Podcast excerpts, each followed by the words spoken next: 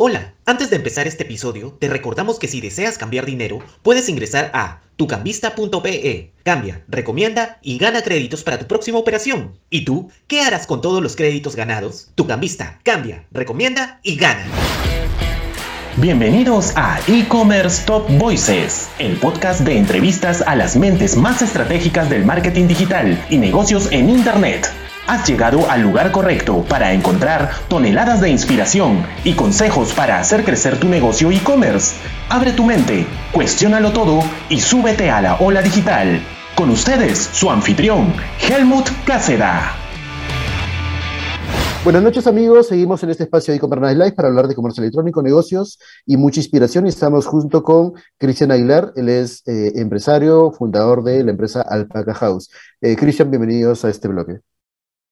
Gracias por la invitación, Helmut. ¿Qué tal? ¿Cómo estás? Bien, gusto de verte. ¿Después de cuánto tiempo no, no conversamos? ¿Qué será, pues? ¿Dos años, tres años? un poco más. Tres años, tres años, un poco más, porque en esa época creo que, claro, cuatro, cuatro años incluso. Sí, pero, más o menos. pero ¿en qué año más o menos estuvimos en la Ricardo? Eh, más o menos 2012. 2012, 2010 más o menos, ¿no? Por ahí, Yo calculo, claro.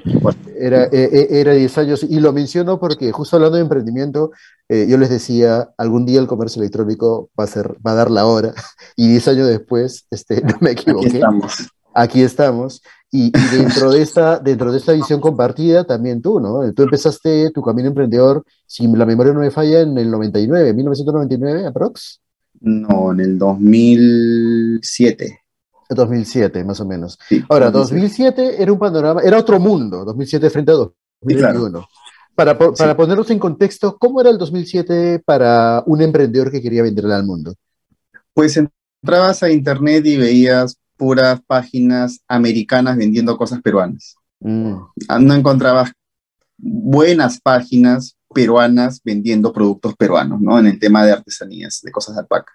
Entonces fue lo primero que a mí me llamó la atención cuando mm, empecé a hacer una investigación sobre las empresas que vendían para, para mapear un poco, me di cuenta que todas estaban en, en, Nueva York, en Miami, en Orlando, vendiendo chullos, vendiendo guantes, vendiendo chompas, mm. y yo dije, ¿qué? No hay ninguna. Y las pocas peruanas que habían, pues eran páginas en español, súper básicas, claro. eh, con precios en soles, entonces era como que estaban en Internet, pero no estaban, pues, ¿no? No eran competencia para ellos era una oportunidad. O sea, ahí, ahí, estaba tu ojo emprendedor, pues. ¿no? Entonces fue claro, fue la, me atrevería a decir que fue tal vez una de las primeras páginas peruanas diseñada en esa época, que en esa época era, el diseño fue, fue moderno, eh, eh, con diseño americano, ¿no? Toda la estructura de, de, una página web americana, en dólares, este, la página en inglés, eh, mejores fotos, etcétera. Uh -huh. Claro, que en esa época, claro, estamos hablando de HTML, ¿no? En esa época HTML. Claro. Este, Yo hice mi página. Sí, sí, sí, creo que la, en una cabina internet creo que hacía su página, ¿no? Eh, en, también llevé un curso de, de, de, de, gratuito para aprender a hacer la página web. Y, y, también no tenía computadora acá en la casa, así que me iba a responder los correos de los clientes que recién empezaban a escribir en una cabina pública, ¿no? Uh -huh. Así empezó. ¿Y cuál fue tu, tu, tu, pedido, tu primer pedido que te, te hizo ver que eh, el negocio era en serio? Eh, fue cuando estaba, me acuerdo, en la combi, eh, regresando a casa y me llama mi mamá y me dice, Cristian, ¿qué fue ese cliente con el que me contaste que estabas hablando, conversando? Ah, le digo, no sé, dijo que iba a mandar la plata, pero no sé si será verdad. Este, ya me dice, apúrate pues, porque ha llegado un cheque por 5 mil dólares. Y yo, y no podía creerlo, lo había mandado por postal y una cosa así me da ah, No te creo. sí, y fue, fue la primera vez que dije, wow, esto va en serio. ¿no? Y fue súper rápido, fue súper rápido. ¿De dónde era el cliente? Porque era de confianza, ¿no?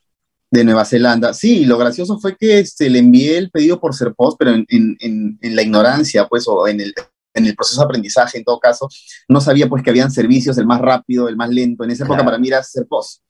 Sí, Entonces, recuerdo claro. habérselo mandado en el servicio más barato y simplemente no llegaba la mercadería, había pasado un mes y no llegaba, y me, me volvió a mandar la plata. Así sin haber recibido el primer. Sí. Wow. Y lo gracioso fue que al mes y dos semanas me manda un correo donde me dice: Hola, ¿qué tal? Acabo de recibir, porque ya el segundo lo mandé en el Express Mail. Me dijo: este, Acabo de recibir dos paquetes, el antiguo y el nuevo al mismo tiempo. corroboró que era cierto que le había mandado en la fecha que le había dicho el primer paquete. Claro, buenísimo. Y qué, qué súper buena onda. ¿Conservas ese cliente hasta ahora?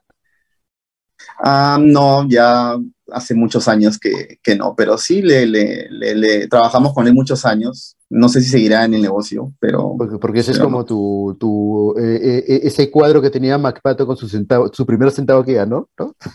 sí, no, hay, o sea, uno puede tener en tantos años muchos clientes, pero nunca vas a olvidar el nombre del primero, ¿no? ah, mira, qué, bonito, qué bonito. No, totalmente. El, que te hizo creer que sí estabas en el camino correcto. O sea, me acuerdo el nombre, me acuerdo la ciudad, me acuerdo todo. O sea, inolvidable. Cuéntame, Cristian, ¿cómo ha sido tu evolución de ventas y, cuáles, creo que cuáles crees que fueron los factores de éxito que te ayudaron a crecer? En primero creo que fue el momento definitivamente creo que empecé en un momento, como tú dices bien, que no había mucho, el, comercio electrónico estaba en pañales aquí en, Perú. Mm. Y fui, creo, el primero o el segundo, a más tardar, de, los, de, los, que se dedicó en el tema de lo que es alpaca, pues, cosa de pieles de alpaca.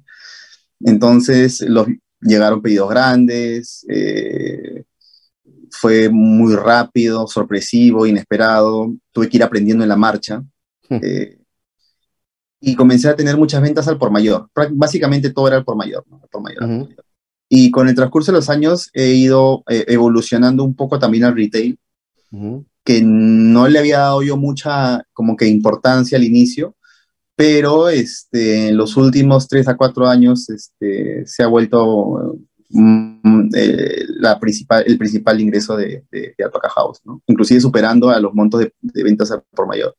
¿Te acuerdas que alguna vez hablamos de ofrecer B2C? No, no me interesa, yo soy B2B. me acuerdo muchísimo de eso. ese es, este, ese es la, el proceso, pues que uno tiene que, que, que, pasar y también la, el tema de la edad también supongo, ¿no? los años no pasan por los años no pasan por gusto y uno va madurando, va aprendiendo y es interesante eso. Se va, se va, volviendo sabio, ¿no? Eh, eh, eh, en algún momento vas a tomar tu rol de mentor seguramente y formar a tus, a tus pequeños cristianos ahí que... ya hay, ya unos cuantos por ahí. ¿Ah, sí? Qué chévere, sí, Sí, sí, sí, Buenísimo.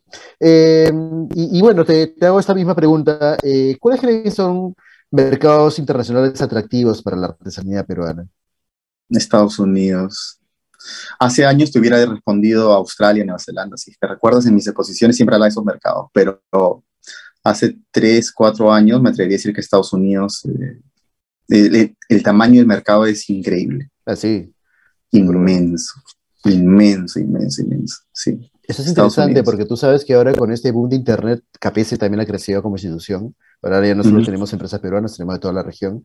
Y me sorprendió incluso porque eBay.com se afilió desde Estados Unidos acá y está eh, directamente trabajando con nosotros y estamos ya con, viendo qué cosas hacer para impulsar las ventas en el extranjero. Entonces, este, y yo también, mi primera pregunta fue, ok, eBay es en un montón de países, pero si tú me dices Estados Unidos, pues ya te concentras ahí para empezar, ¿no? Entonces. Sí, no, el mercado es infinito, infinito, o sea, es muy grande. Y como dijiste hace un rato, ¿no? Tal vez hay algunos nuevos cristianos que está así, pues hay gente a la cual yo le, he explicado porque este, es parte de, ¿no? Y, y hay demasiado mercado también. Así no, olvídate, es, grande y, y, pues Estados Unidos abarca el 90-95% de una forma increíble, sí. Y ahora, eh, yo recuerdo que tú empezaste en Alibaba. ¿No? Hay una anécdota bien simpática que me gustaría compartir con la audiencia sobre Jack Ma, porque tú llegaste a conocer al fundador de Alibaba. ¿Nos puedes contar un poquito cómo es que Alibaba llegó a ti? Claro, eh, tantos años han pasado. Si más no recuerdo, en una capacitación habrá sido que mencionaron a Alibaba y, y pues me, me registré. Me registré en Alibaba y comenzaron a llegar clientes. En sí, la mayoría de mis clientes eran por Alibaba casi todos. Entonces, cuando Jack Ma vino a Perú, y una conferencia en el Real Felipe en el Callao. Y recuerdo haber ido, haber ido a, a, la conferencia y al final de su exposición dijeron que los que querían hacerle preguntas escribieron un papelito ¿no? con la pregunta. Pero como a mí ya me estaba funcionando hace un año básicamente Alibaba, yo no le escribí una pregunta, sino le escribí un agradecimiento. Le dije, hola, ¿qué tal? Tengo, época tenía 21, 22 años, este, y tus sueño, que es Alibaba, que tú hablas que Alibaba es tu sueño, pues me cambió la vida, ¿no? Puedo pagar la universidad, construir mi casa, me compré mi carro, etcétera, etcétera. Entonces entregué mi papelito a las chicas que estaban recogiendo y a lo lejos vi que la que estaba seleccionando los papeles, como que miró un papel, sonrió y lo puso al final. Y yo le dije a mi hermana, ese es mi papelito. Y así fue, le hicieron todas las preguntas y al final leyeron ese papelito y la gente, imagínate, en esas conferencias que son muy motivacionales, pues la gente se empezó a aplaudir, qué bravo, qué esto, qué lo otro. Pero nadie sabía quién lo había escrito. Mm. Entonces, eh, me, a, a, los dos, tres días me llaman a la casa y eran del Ministerio de la Producción que ah, eh, si yo había sido la persona, porque aquí era, era con un código de acuerdo a la silla en la cual uno estaba. Entonces, de esa ah, forma llegaron a, a encontrarlo. Entonces, si yo era la persona que había hecho el comentario, yo le dije que sí, me dijeron, te hemos estado buscando, el chico del papelito, que Jack Ma quiere, quiere, conocerte, que no sé cuál. Entonces, este, eh, Jack Ma iba a presentarse en Gamarra y me invitaron a, a dar a estar con él en el estrado, con la ministra de producción. Increíble. Un empresario, un empresario, sí. Y fue una experiencia, pues, este, intensa por la, la, la recepción en Gamarra hacia él.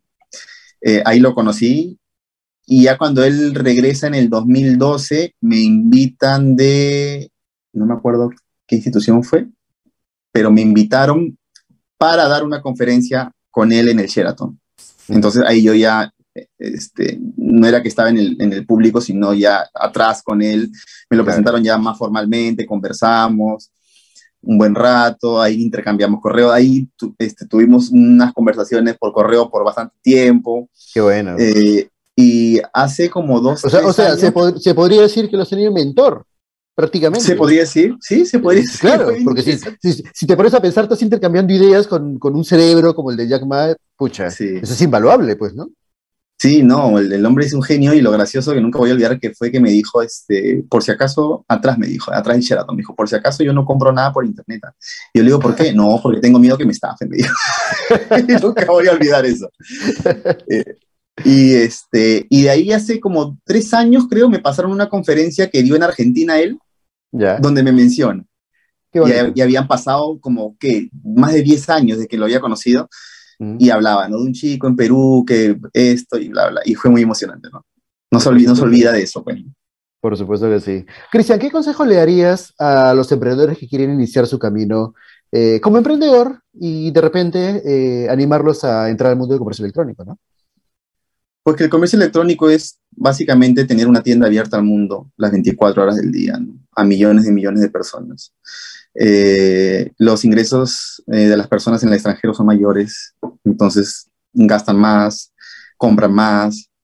Y, y, como consejo les diría que es lo que a mí me ha funcionado y me sigue funcionando hasta ahora, es que tienen que apasionarse con su trabajo.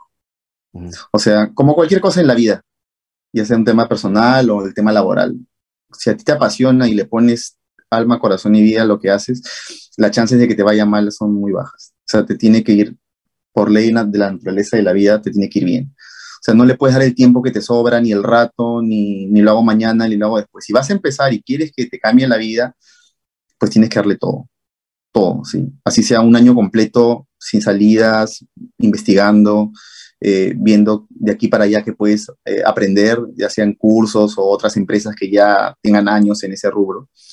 Eh, pero es básicamente darle toda la energía, ¿no? Eso. Sí. Buenísimo. Cristian, como siempre, un gusto tenerte. Esperemos de que podamos encontrarnos a pesar de, de, esa pandemia tan terrible que nos está tocando vivir, pero que al mismo tiempo ha impulsado el comercio electrónico y la digitalización de las empresas, ¿no? Siempre orgulloso de ti y, te deseo toda la suerte del mundo. Igualmente, Helmut, un gusto verte y espero vernos pronto.